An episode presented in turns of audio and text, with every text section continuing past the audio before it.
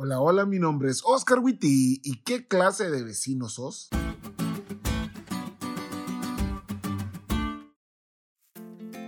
Imagínate que llegas al lugar correcto para vivir, la casa de tus sueños, grande, bonita, con piscina, mucho patio, incluso para plantar árboles. El vecindario es lo que en las series estadounidenses llamarían el típico suburbio americano. En él hay una escuela de prestigio, áreas donde pasear a las mascotas, lugares donde jugar con los niños. Ese es el lugar perfecto. El único problema es el vecino. Tienes un vecino que te hace la vida imposible. Su perro siempre se salta a la barda y mordisquea cualquier cosa que tengas en el patio. Y ya en dos ocasiones lo has cachado orinando tu alberca. Obviamente le dices al vecino y él lo niega, a pesar de que le muestras pruebas. El vecino también tiene un árbol de naranjas que está en su patio, pero también llega al tuyo.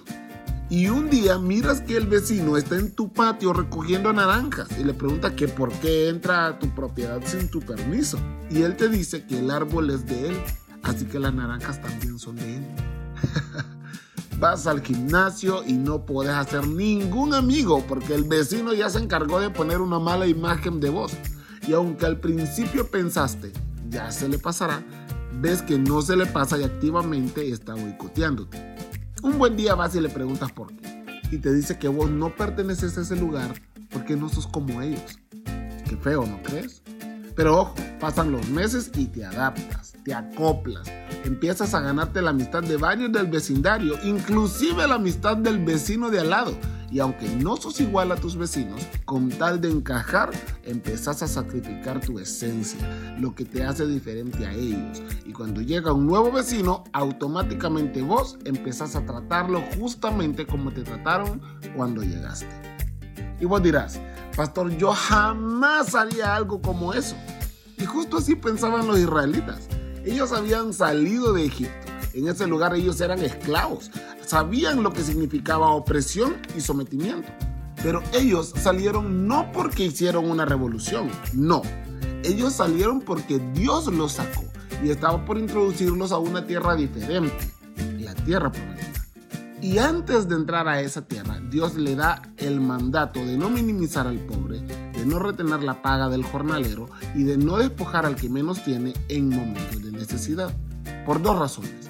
Número uno, esas eran las prácticas de las personas que ya vivían en el lugar donde Dios los iba a introducir.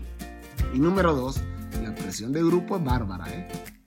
A pesar de que los israelitas habían sufrido por personas que estaban por encima de ellos, ahora que ellos estaban encima, corrían el riesgo de comportarse como aquellos que estaban en su mismo nivel socioeconómico.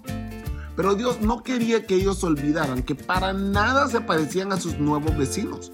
Ellos debían ser bondadosos y respetuosos con los que menos tenían, con el huérfano, la viuda y el extranjero, porque ellos iban a disfrutar de las bendiciones por gracia no porque se las merecieran. Ellos eran un pueblo diferente a sus vecinos.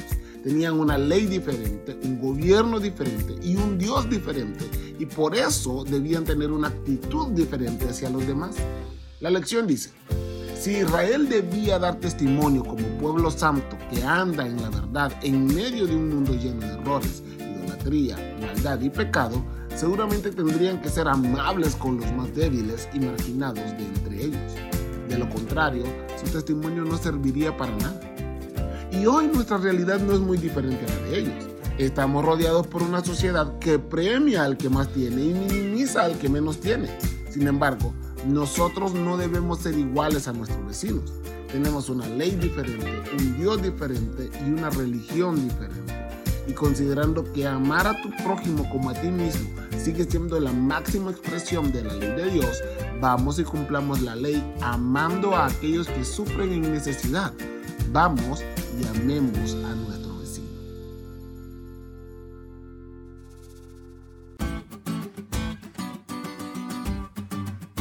¿Te diste cuenta lo cool que estuvo la lección? No te olvides de estudiarla y compartir este podcast con todos tus amigos. Es todo por hoy, pero mañana tendremos otra oportunidad de estudiar juntos.